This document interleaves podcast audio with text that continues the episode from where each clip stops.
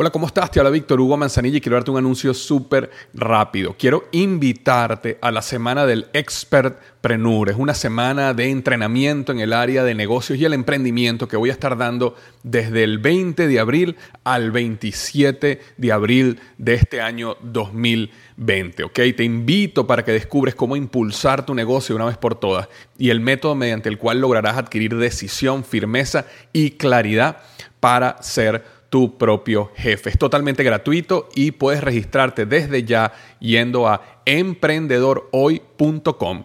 Emprendedorhoy.com. Semana del Expertpreneur. Te invito www.emprendedorhoy.com. Hola, yo soy Víctor Hugo Manzanilla y bienvenido al programa Liderazgo Hoy, un podcast diseñado para ayudarnos a crecer como líderes. Un programa donde te convenceremos que tú eres capaz de cambiar tu vida, alcanzar el éxito y dejar una huella imborrable en la vida de tu familia, tus amigos y el mundo. Prepárate, porque los mejores días de tu vida están al frente de ti.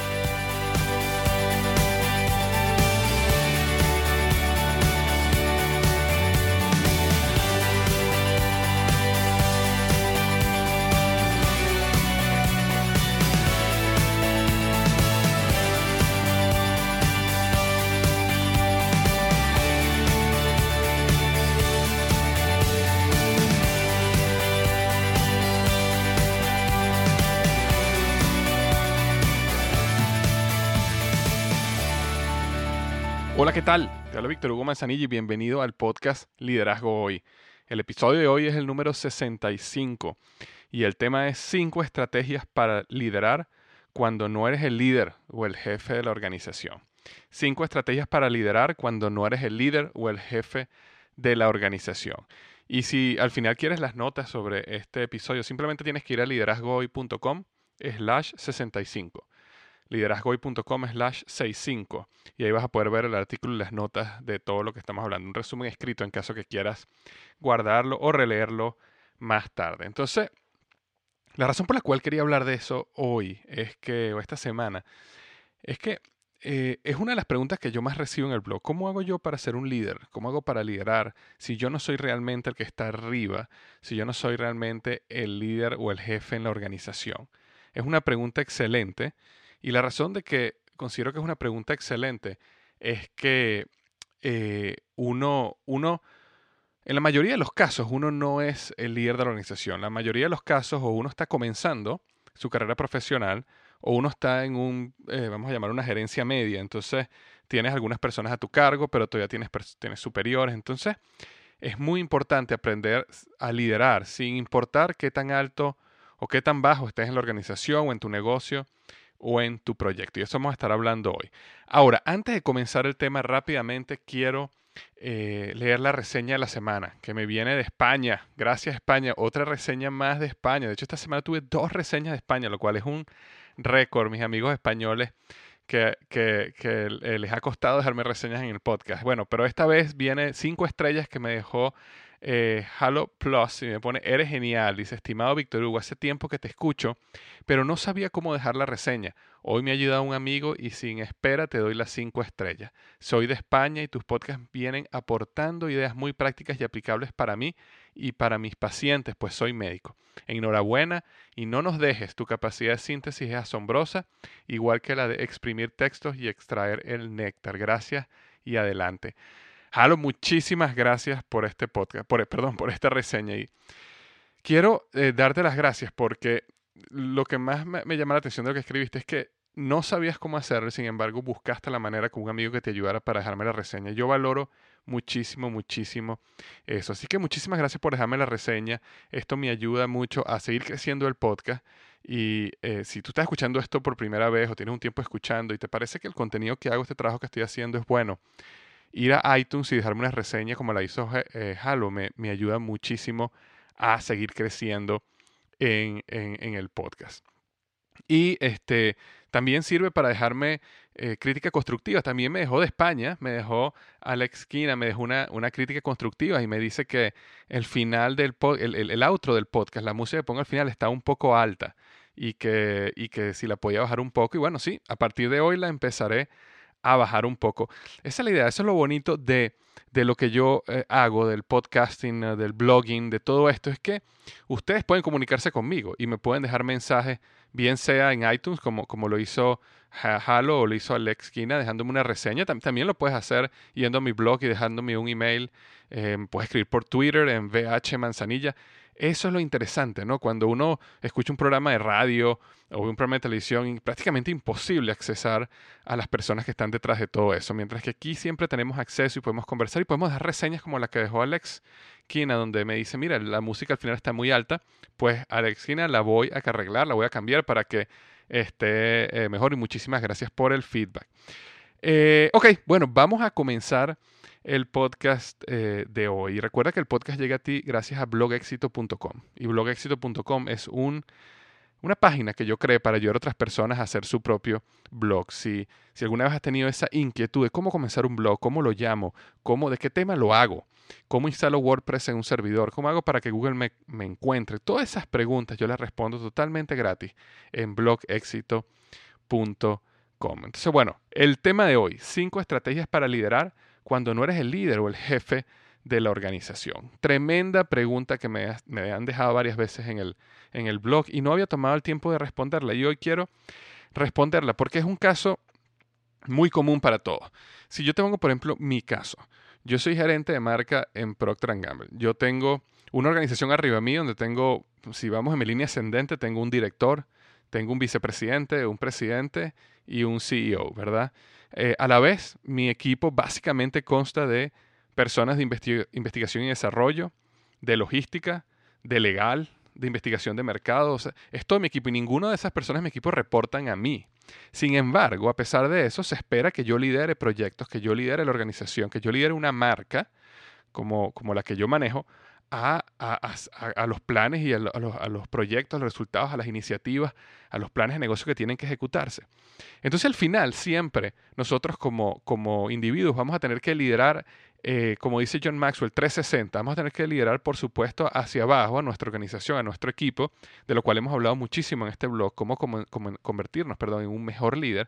Pero también tenemos que liderar a nuestros compañeros, también tenemos que liderar para arriba, a nuestros jefes, a nuestros superiores. Tenemos que convertirnos en líderes 360. Y hoy quiero hablar de, eso. ¿Cómo hacemos eso? Porque estaba escuchando esta semana a Andy Stanley, un, eh, un audio que él tenía y él estaba hablando justamente de este tema. Me llamó muchísimo la atención un par de puntos que él habló y, y, se los voy a nombrar ahora y también unos puntos que yo agregué. Pero bueno, eso es lo que vamos a hablar hoy. Cinco estrategias que te van a poder ayudar a ser ese líder 360, ese líder que lidera a, cualquier lugar, a cualquier lado, sin importar que seas el jefe, que seas la persona más alta en la organización o no. Ok, entonces bueno, vamos a comenzar con la primera. La primera de esas estrategias es la siguiente. No esperes a que te lideren. Lidérate a ti mismo. No esperes a que te lideren, lidérate a ti mismo. Y lo que me refiero con esto es que los mejores líderes no esperan que le digan qué hacer. Ellos buscan activamente fuentes de aprendizaje e invierten en ellos mismos. Una de las características clave de este punto es aprender a ser un seguidor. En vez de esperar que venga alguien y sea tu líder y te guíe y te diga qué es lo que hay que hacer, más bien busca tú proactivamente seguir a alguien al cual admiras, al cual respetas. Eh, este tipo de, líder lo que hace es que siempre está leyendo, siempre está escuchando eh, audios, podcasts, siempre está eh, en conferencias, siempre está aprendiendo de sus líderes superiores. Y mucho antes de que estas personas lleguen hacia él y, y le digan qué es lo que tiene que hacer, le lideren, sean sus mentores, él ya está aprendiendo de ellos porque él quiere convertirse en un líder. Hay, un artículo y un podcast que yo hice al respecto, que si te interesa más este tema sobre cómo ser un seguidor, te recomiendo que lo revises. Y es un artículo en el blog que se llama Seis beneficios de ser un seguidor que impulsarán tu liderazgo. Y la manera de llegar bien sencilla, liderazgoy.com slash 53. Liderazgoy.com slash 53, en número 53, y vas a llegar a este artículo, Seis beneficios de ser un seguidor que impulsarán tu liderazgo. El número dos es el siguiente, desarrolla siempre una actitud positiva. Es importante entender que tener una actitud positiva es una estrategia de liderazgo. Tener una actitud positiva no es eh, simplemente, eh, vamos a llamarlo inteligencia emocional, es realmente una estrategia de liderazgo. Pero ¿por qué es una estrategia de liderazgo? Me preguntan las personas. Porque cuando tú tienes una actitud positiva, las personas quieren estar cerca de ti. Punto. Las personas nunca quieren estar cerca de una persona negativa, una nube negra. Muchas veces eh, en una organización, sobre todo cuando tú eres una de las personas que está abajo y tienes más bien el liderazgo arriba, muchas veces lo mejor que tú le puedes dar a una organización es tu actitud positiva y tu energía. Ok, existen momentos donde si no eres el jefe, si no eres el líder, eh, tu jefe o tu líder te va a básicamente decir qué es lo que tú tienes que hacer y va a tomar una decisión y simplemente tú tienes que salir y ejecutarla. Y en ese momento, tú eres el que vas a decidir si una actitud negativa hace que la decisión sea un fracaso o si tu actitud positiva hace que la ejecución de esa decisión sea exitosa. Al final va a estar en tus manos. Muchas veces nosotros como eh, parte de la organización recibimos dirección, decisiones que no estamos 100% de acuerdo con ellas, pero al final fueron decisiones que fueron tomadas. Y lo peor que podemos hacer es con nuestros compañeros y con nuestro equipo manifestar ese descontento. Porque entonces al final tu trabajo como líder, cuando el que, el que tu superior o tu jefe o tu líder o tu mentor confía en ti, es que tú ejecutes esa decisión. Y una actitud negativa no hace más nada sino dañar la ejecución y al final la decisión no tiene éxito. Y entonces lo peor de todo es que cuando la decisión no tiene éxito, muchas veces nosotros mismos decimos, ah, bueno, es que no tuvo éxito porque eh, yo siempre estuve en desacuerdo con esa decisión. Claro, pero una gran parte de por qué no tuvo éxito es que a lo mejor eh, tú y yo ejecutamos la decisión mal, con una mala actitud y eso llevó a que nadie se, se vamos a poner, fuera influido por la decisión y la decisión se, se llevara a cabo con éxito. Entonces, es muy importante que como como seguidores, como partes de una organización, hay momentos donde lo mejor que le podemos dar a nuestra organización, aun cuando a veces no estemos de acuerdo al 100% con una decisión que nuestro liderazgo tomó, es simplemente tener actitud positiva y ejecutar con excelencia. ¿Ok? Al final está en nuestras manos. Y las personas que tienen mejor actitud positiva siempre van a tener mayor personas a su alrededor, mayor influencia y van a, van a llevarse y van a vamos a poner, van a encargarse siempre de los mejores trabajos, los mejores proyectos, las mejores ideas, porque imagínate, si cada vez que tu liderazgo te da algo y tú lo ejecutas y funciona excelente, cada vez que hay algo más importante te lo van a dar a ti, ¿ok? Entonces era el número dos, desarrolla siempre una actitud positiva, o mantén siempre, más bien, mantén siempre una actitud positiva. Esa era el número dos. La número tres es la siguiente, desarrolla pensamiento crítico desarrolla pensamiento crítico. Tener pensamiento crítico significa pasarse el interruptor mental de ser un empleado a ser dueño. Es ver las cosas como que si tú fueras el dueño, desde esa perspectiva. Y te voy a dar un ejemplo. Y es un ejemplo simplemente de mentalidad, ¿ok? Si una persona tiene mentalidad de dueño y está llegando a su trabajo y cuando está en el camino de su trabajo se consigue una basura en el piso, una persona con mentalidad de dueño, ¿qué es lo que va a hacer? Recoge la basura y la pone en la, en la basurera, en su lugar. Por el contrario, una persona con mentalidad de empleado, si viene caminando en la mañana y se consigue una basura en el suelo, lo que normalmente hace es que se pregunta, ¿qué, qué, basura es esto? ¿Quién tiró esto aquí? ¿Cuándo vendrá alguien a recoger esta basura? Y sigue, y sigue caminando. Y la deja ahí. ¿Por qué? Porque ese es el trabajo de otra persona y va a llegar una persona eventualmente, la persona de la limpieza, y debería recoger esa basura. Y punto. Esa es la diferencia entre una mentalidad de dueño y una mentalidad de empleado.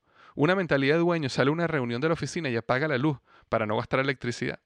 Una persona con mentalidad de empleado no le importa eso, porque al final le pagan su salario igual. Entonces, eh, para tú desarrollar pensamiento crítico necesitas primero que todo pasarte ese interruptor de empleado a dueño. Y una de las características claves de pensamiento crítico es que el dueño siempre está en la organización buscando cómo mejorar. El dueño, como es el dueño de toda la organización, ¿verdad? Eh, básicamente vamos a poner un ejemplo de toda una empresa. Él va a estar siempre buscando mejorar desde la basura que se consiguió en el suelo y cómo podemos asegurarnos de que los pasillos de la oficina estén siempre limpios, por dar un ejemplo, hasta cómo optimizar cualquier cosa de la cadena de suministro de la empresa, o el departamento de investigación y desarrollo, o el departamento de legal, o nuestros comerciales en televisión. Es decir, el dueño siempre está buscando cómo mejorar todo, mientras que el empleado o la persona con mentalidad de empleado simplemente está enfocado en su trabajo, en los límites de su responsabilidad. Y todo lo que salga de su responsabilidad no le importa. Entonces hay que desarrollar pensamiento crítico y buscar cómo podemos mejorar no solo, por supuesto, tu trabajo, sino todo lo que está a tu alrededor. Eh, ahora, simplemente para aclarar algo, tener o desarrollar pensamiento crítico es diferente a ser un crítico, ¿ok? Ser un crítico es simplemente observar desde las gradas cuando algo sale mal. Ser un crítico es esa persona que, que, no, que, que, que está desde las gradas viendo desde lejos a otra persona, a otro grupo, a otro equipo, trabajando y observando cuando las cosas salgan mal. Y cuando las cosas salen mal, lo celebra. Es decir, un crítico siempre está celebrando los errores de otro. Un crítico de cine, por ejemplo, normalmente siempre está hablando de los errores o de las cosas malas de las películas. Ahora, esa persona no está haciendo el trabajo, ellas simplemente son un crítico, ¿verdad? Ahora, eh, tener pensamiento crítico no es eso, tener pensamiento crítico es más bien, sí, por supuesto que voy a detectar los errores, igual que un crítico, pero en vez de celebrar el fracaso y los errores de otro, eh, yo simplemente me voy a abrir a ayudar a la organización a mejorar ese problema, independientemente que ese problema esté dentro de mi responsabilidad o no lo esté. Entonces ahí es donde está la clave. En vez de un crítico es una persona que está con una, con una pizarra anotando todos los errores, un, eh, una persona con pensamiento crítico también se da cuenta de los errores, pero más bien está ahí dando la mano y, diciéndole a los demás cómo te puedo ayudar, cómo, ¿Cómo podemos hacer para que esto salga mejor? Fíjate lo que he aprendido que me ayudó muchísimo, que te lo puedo enseñar a ti para que te ayude también. Esa es una persona que tiene pensamiento crítico. Entonces esa es la tercera estrategia. Desarrolla pensamiento crítico. La número cuatro es la siguiente. Rechaza la pasividad. En la mayoría de las organizaciones, uno depende de otras personas, de otros departamentos o de otras divisiones para, para uno hacer su trabajo bien. La realidad es que no todo el mundo responde de la manera esperada al tiempo esperado. Si has estado en una organización grande, te das cuenta que no importa qué, eh, es lo que todo el mundo diga, siempre tu trabajo depende en cierto modo de otras personas. Otras personas tienen que hacer algo muy bien o hacer su trabajo bien o, o entregarlo a tiempo para que tú lo agarres en un momento y hagas el tuyo y lo hagas bien también. Es decir, nuestro trabajo siempre está interrelacionado. Existe una interdependencia entre todas las personas de una organización. Rechazar la pasividad significa que no puedes vivir la vida esperando que las demás personas, organizaciones o las divisiones hagan lo que tienen que hacer bien para que tú puedas hacer tu trabajo bien, sino por el contrario, rechazar pasividad es convertirte en un individuo proactivo también, que no espera o no depende de los demás para hacer su trabajo con excelencia. Igual que punto anterior, muchas veces rechazar la pasividad significa salir fuera de esa área de responsabilidad tuya y darle una mano a otra persona para asegurar que el producto final sea exitoso. Es decir, tú puedes a lo mejor estar trabajando en el departamento de, de mercadeo, pero ¿sabes qué pasa si tú haces una gran campaña de mercadeo y resulta que todo el departamento de logística y la cadena de suministro no tiene el producto listo en los anaqueles o en, o en las tiendas o no puede despachar el producto en el tiempo que tú lanzas tu campaña de mercadeo? Es un fracaso completo de la organización. Tú nunca vas a poder decir, o de nada va a servir que una persona diga, ah, no, yo hice mi campaña de mercadeo perfecta, no tuvo éxito porque el producto no estaba listo en el momento que lancé la campaña. Entonces, como todo está interrelacionado, es, mucho mejor en vez de simplemente uno enfocarse, ¿verdad?, en la campaña de mercadeo y decir, bueno, yo, yo hice mi trabajo bien, a mí no me importa lo demás. Eh, es entender toda la organización y decir, bueno, ¿cómo te puedo ayudar a ti para que también todo salga bien en tu lado y al final cuando yo lance mi campaña de mercadeo, el producto esté listo, el producto esté bien y sea todo un éxito? O si tú estás esperando que alguien termine algo para tú poder comenzar su trabajo, tu trabajo, perdón, es cómo tú puedes ir a esa persona y decirle, para asegurarnos que todo salga bien, ¿cómo te puedo ayudar yo ahorita para que el trabajo salga perfecto, a manera de cuando me llegue a mí, llegue exactamente como yo lo necesito para yo poder dar lo mío o mi parte al máximo? Entonces, rechazar la pasividad es ser proactivo. Un punto interesante aquí es que, fíjate que los grandes líderes siempre le dan sus proyectos más importantes a las personas ocupadas, porque muchas veces cuando yo hablo de este punto de rechaza la pasividad, las personas me dicen, ah, no, bueno, pero yo estoy bastante ocupado como, como yo ahorita, ¿cómo voy a poder poner a ayudar a otra persona en otro departamento, en otro lugar, si yo estoy sumamente ocupado? Bueno, fíjate que lo, lo que estaba comentando es que los grandes líderes siempre le dan los proyectos más importantes a las personas ocupadas. Y por eso, mientras más hagas lo que tienes que hacer tú y mientras más ayudes a otros, vas a desarrollar una imagen en tu organización de que eres un individuo proactivo, de que eres un individuo colaborador y que eres un individuo ocupado. Y lo cual te va a llevar eventualmente a manejar los proyectos más importantes. Cuando le lleguen ideas o, proyectos importantes a tus superiores, ¿a quién se los van a dar? A ti. ¿Y qué es eso? Estás desarrollando liderazgo, estás siendo, estás teniendo influencia en la organización, porque de todas las personas que ellos podían escoger, te escogieron a ti, porque tú tienes influencia en la organización, porque tú haces que las cosas pasen, porque tú no solo ves el recuadro o la caja donde tú trabajas, sino ves la organización como un todo y ayudas donde haya necesidad de ayuda para que las cosas como todas salgan bien. Es decir, estás liderando 360. Entonces era el número 4, rechaza la pasividad. Y la número 5 es la siguiente, desarrolla experticia. Y eso yo sé que lo hablamos hace, hace un par de semanas en un artículo y un podcast que yo hice que se llama Cuatro claves para desarrollar carisma, donde una de las claves que yo colocaba ahí para desarrollar carisma era crear, o sea, convertirte en un experto en tu área de trabajo. Eh, experticia es uno de los pilares más poderosos del liderazgo. Si tú te esfuerzas en comprender tu rol, tu industria, tus procesos con excelencia, las personas naturalmente van a venir a ti para pedir tu opinión y tu consejo. Y cuando las personas vienen a ti para pedirte tu opinión y tu consejo, quiere decir que estás influyendo en ellas, lo cual es sinónimo de liderazgo. Cuando una persona está por lanzar un proyecto, una idea o algo y decide ir a ti porque sabe que tú tienes sabiduría, sabe que tú tienes experticia, sabes que tú le vas a dar un buen consejo, tú estás siendo líder en ese momento, porque tú estás influyendo tu manera de pensar, tus ideas, tu consejo, están influyendo en la organización. ¿Ok? Independientemente de cuál sea tu posición en tu negocio, proyecto, empleo. Enfócate en convertirte en el mejor experto de tu área y tu industria. Conoce a tus clientes, conoce sus necesidades y las barreras que ellos tienen, cuáles son los problemas que tus clientes tienen. Conoce a tus competidores, conoce tu mercado, conoce tu función, conoce tu empresa y su historia. Conviértete en la enciclopedia andante de lo que tú estás encargado. Y así vas a crecer tu influencia sobre la organización, aunque no seas el líder o el jefe. Entonces eran las cinco estrategias que yo tengo para ti hoy para liderar en una organización cuando tú no eres el líder o el jefe. La primera es no esperes que te lideren, lidérate a ti mismo. Quiere decir, conviértete en un excelente seguidor de una manera proactiva.